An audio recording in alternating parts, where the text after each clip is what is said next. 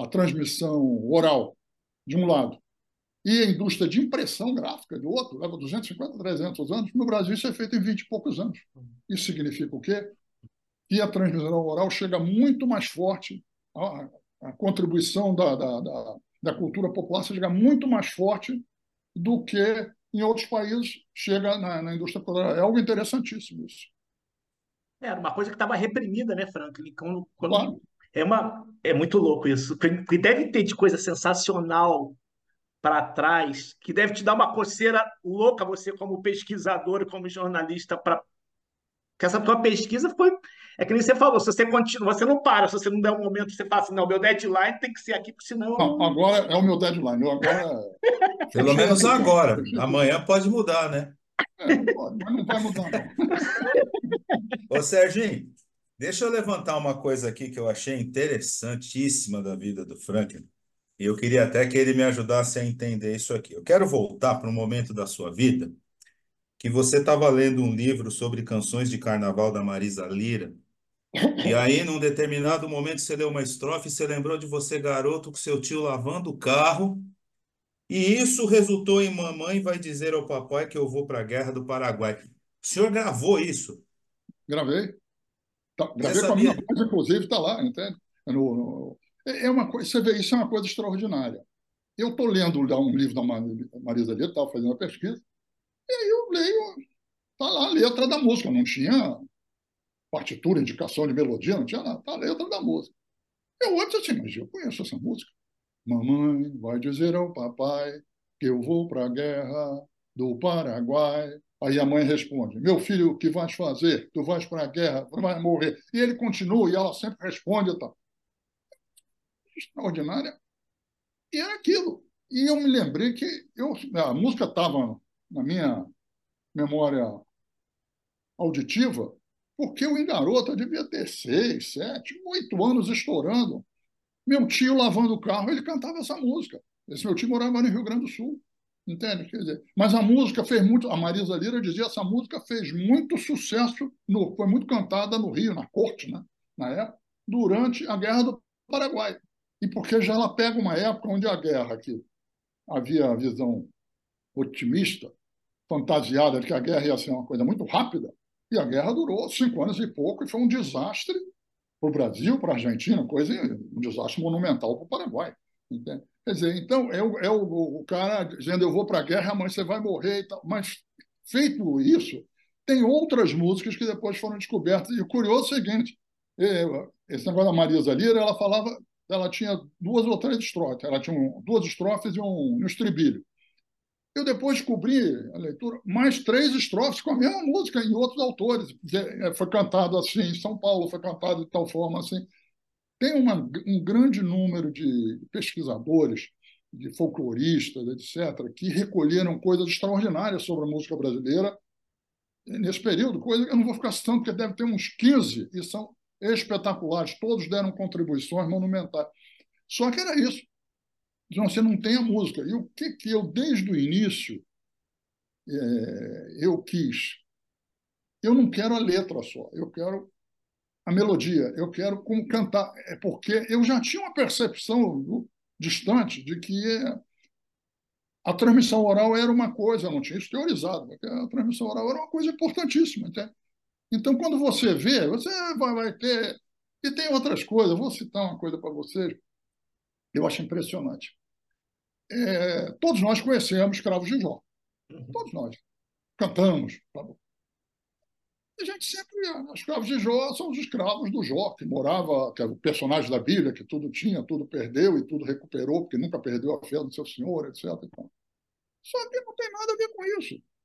A etnolinguista baiana Eda Pessoa de Castro, que lançou um livro maravilhoso agora há pouco tempo, entende? Camões com Dendê, mas ela já tinha lançado outro livro, sobre esse assunto, ela é especializada em estudar principalmente as línguas bantas e a sua relação com o Brasil. Ela já mostrava assim, o Jó da música não tem nada a ver com o personagem bíblico. Assim, nas línguas bantas, é, Nzó, anasalado, N-Z-O, ou N-J-O, Nzó ou Njó, é casa. Então, escravos de Jó é os escravos da casa, são os escravos domésticos. Escravos domésticos jogavam cascatilha, Aí depois, eu, na minha pesquisa, aí é uma contribuição minha, que precisa passar para um crivo maior, mas eu boto no livro, deixa o Zabelê é, ficar. Zabelê, Zabelê é um, um passarinho um iambu, né? Mas será que é Zabelê? Eu, nos meus estudos de, de dicionário urbano, eu fui ver que Mbelê, M-B-E-L-E, são os trabalhadores de uma casa também. E Zi é o prefixo adaptado para a situação brasileira que se falava na língua de preto. Quando eles iam falar os senhores, eles falavam Zi, era os, engana. Então, Zingana era os senhores. Zimbelê é os empregados da casa também. Você vê, é tudo redondo ali. Né? Aí a gente vê que é, tem muita coisa que a gente sequer se dá conta, coisa e que está é, na gente, nos formou tudo isso, e que nós vamos muito além, entende, do, do português com azeite, entende? Vamos também com o português com, com dendê. Entende? É, muitos, muitos músicos que gravaram com a gente falam né, que depois que a música é gravada, ela vira do mundo. E aí quem receber que, que interprete da melhor maneira. E aí, em cima disso, eu faço uma pergunta para o senhor. Carcará, do Chico, e Sabiá do Tom, são ou não são músicas políticas? Na opinião do senhor, óbvio. Repete a tua pergunta. Carcará é o quê? Carcará do Chico. Carcará e Sabiá é do, do Tom. Carcará e Sabiá do, do Tom. São músicas Carcará políticas? É, é do João do Vale. Ah, é João do Vale. Então, minha pesquisa, tá vendo? Não, não, Pesquisador top é isso. Já aprendi mais um. Mas você pega, você pega o seguinte. Você vê com a Carcará, isso até eu falo isso no, no volume 2. Carcará, em tese, não é uma música sobre política, no entanto, ela está no livro. Por quê? Quando ela foi cantada no show Opinião, no final de 64, ou seria mais ou menos, acho que novembro de 64, no Teatro Opinião, no Rio, porque ela dizia: Carcará não vai morrer de fome. Carcará tem mais coragem do que o homem. Carcará pega, mata e come. O teatro, eu assisti, eu era garoto, eu tinha 15 anos. O teatro vinha abaixo com aquilo. Da mesma forma que quando cantava a música Opinião do Lequete, entende? Que ele dizia que não ia mudar de opinião. Você pode me prender, pode me bater, pode me matar, pode até me matar, mas eu não vou mudar de opinião. Era uma insubmissão. E não é à toa que Opinião virou depois um grande jornal da imprensa alternativa e virou um sinônimo de resistência à ditadura. Entende? Então, repara só assim, Carcará. O que é o Carcará? Carcará é o Caracará. Caracará é como em Tupi-Guarani se, se, refere a um tipo de gavião. É, então é Caracará. Então, tem músicas, você tem músicas no Paraguai, muitas músicas também ali em Mato Grosso que falam Caracará. Entende? É isso. Lá no Nordeste eles engoliram, falam carcará. Você vê, esse negócio que você falou de que a música vai mudando, tem uma música lindíssima, uma pesquisa maravilhosa do Vicente Salles em, em, Pará, no Amazonas, entende? Onde ele pega uma música que fez, é, que marcou muito o Pará ali na década de 1860. E isso se expandiu para todo o Nordeste. E a música era um, um branco querendo conquistar uma Índia, e ela diz que não quer nada com ele, porque ela não, ele diz: Eu te dou joias, eu te dou isso, eu te dou aquilo, etc. E, tal. e ela diz: Eu não quero. Onde, Jesus, onde Deus nasce a gente, a gente deve ficar. Onde a gente não deve mudar. E, tal.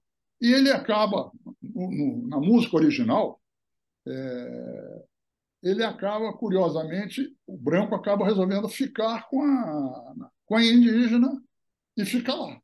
E é engraçado que o refrão, ela chamava ele o tempo todo quando falava, de Cariúa. Cariúa é branco, em, em, em Engatu. Tupi-Guarani, que é a língua é, expandida Tupi-Guarani. É Cariúa. No Nordeste, a música, todas as versões dela não tem Cariúa, tem carinho. É como se ela estivesse falando carinho. Por quê? Foi mudando, é assim mesmo, não tem jeito, entende? É, a gente, gra... a gente gravou com a, com a Ana Cacimba, né, que ela, ela é uma descendente quilombola.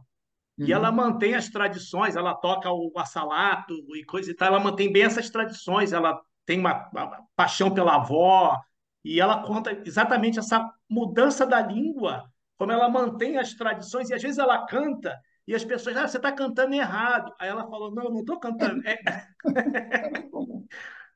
É sensacional. E você tem muitas músicas que são cantadas de forma diferente. Olha, a, vamos dizer, a música na resistência à escravidão, tem uma música que inaugura um ciclo, que eu acho uma coisa impressionante, que é o Pai João. Pai João, muitos folcloristas, inclusive pessoas de extraordinário valor, etc., comparavam o Pai João brasileiro ao Uncle Thomas dos Estados Unidos. Tem que entender, o Uncle Thomas foi um livro que vendeu, na época, 2 milhões de exemplares. Foi um sucesso de, de vendas da, do mundo ocidental. Isso em pouco tempo. E foi escrito por uma religiosa, onde o pai Tomás lá, nós traduzimos aqui no Brasil o pai Tomás, uhum. o pai Tomás lá se submetia e aceitava tudo como se fosse a vontade do Senhor. Entende? Então, muita gente no Brasil dizia que as músicas do Pai João e o ciclo do Pai João, as histórias do Pai João, ele também era um homem submisso. Não é verdade. As músicas mostram ao contrário. Ele, o tempo todo, ele mostra que ele tem os valores dele, ele não se submete ao pastor. Ele pode não ter força para pegar em arma, enfrentar, ir para um quilombo, etc. Tal. Mas ele, o tempo todo, então é o que ele diz. É, quando fruta, nego tem razão. Entende? Agora, negro, quando fruta, negro vai para a prisão. E o branco também fruta e logo vira senhor barão. É As músicas são todas questionando que você tinha um poder judiciário, uma polícia, ou seja, instituições com duas cores. Entende? Uma perdoava tudo que fazia quem tinha dinheiro. A outra partia para cima de quem era pobre, que tinha dinheiro e geralmente era preto.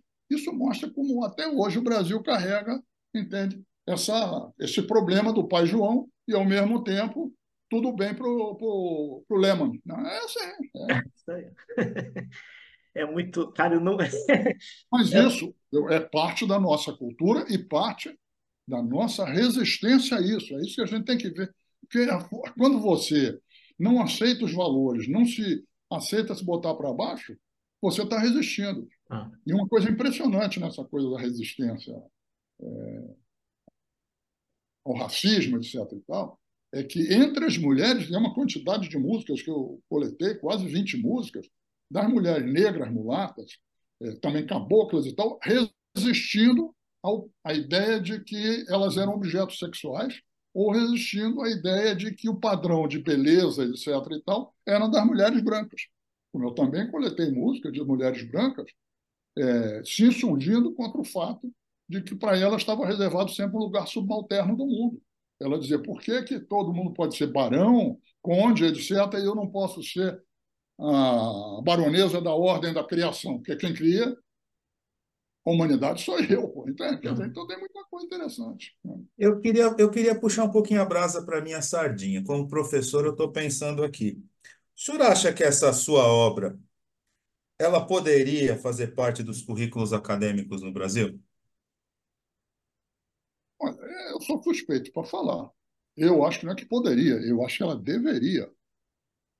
Porque por que, que eu fui fazer esse livro? Eu sempre disse que o estudo de história não é o estudo de data, frase, declaração de político, editorial de jornal.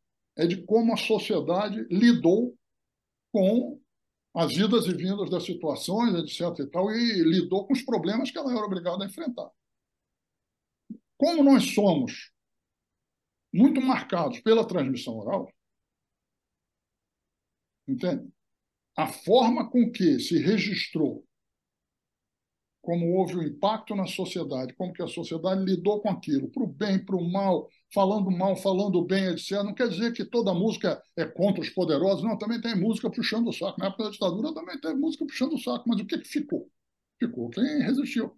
Também naquela época, mas de um modo geral, eu acho que o que consegue dar uma percepção melhor para a gente da complexidade e da riqueza, entende? Das disputas políticas no Brasil é como o povo bateu com ela. Em alguns momentos, a imprensa cumpre esse papel, principalmente quando não era uma imprensa monocórdica, não era uma imprensa monopolizada, que só falava a mesma coisa, como acontece hoje em dia, com, pelo menos com os grandes órgãos de comunicação no Brasil, que tem um burô político, um comitê central ali que define tudo, eles falam tudo igualzinho. Não, você tem períodos, seja a época da independência, depois você tem o período, já no final, quando Dom Pedro vai cair, de certa de grande ebulição, depois as regências é uma ebulição monumental. depois acomoda um pouco, entende? E fica mais é, é, tudo meio parecido, entende? Quer dizer, é, os Luzias e os Saquaremas ficam todos meio parecidos, como se dizia na época, entende? Mas, de qualquer forma, é, é um processo muito rico. A imprensa, em alguns momentos, teve um papel muito importante, como teve, por exemplo, na época da ditadura,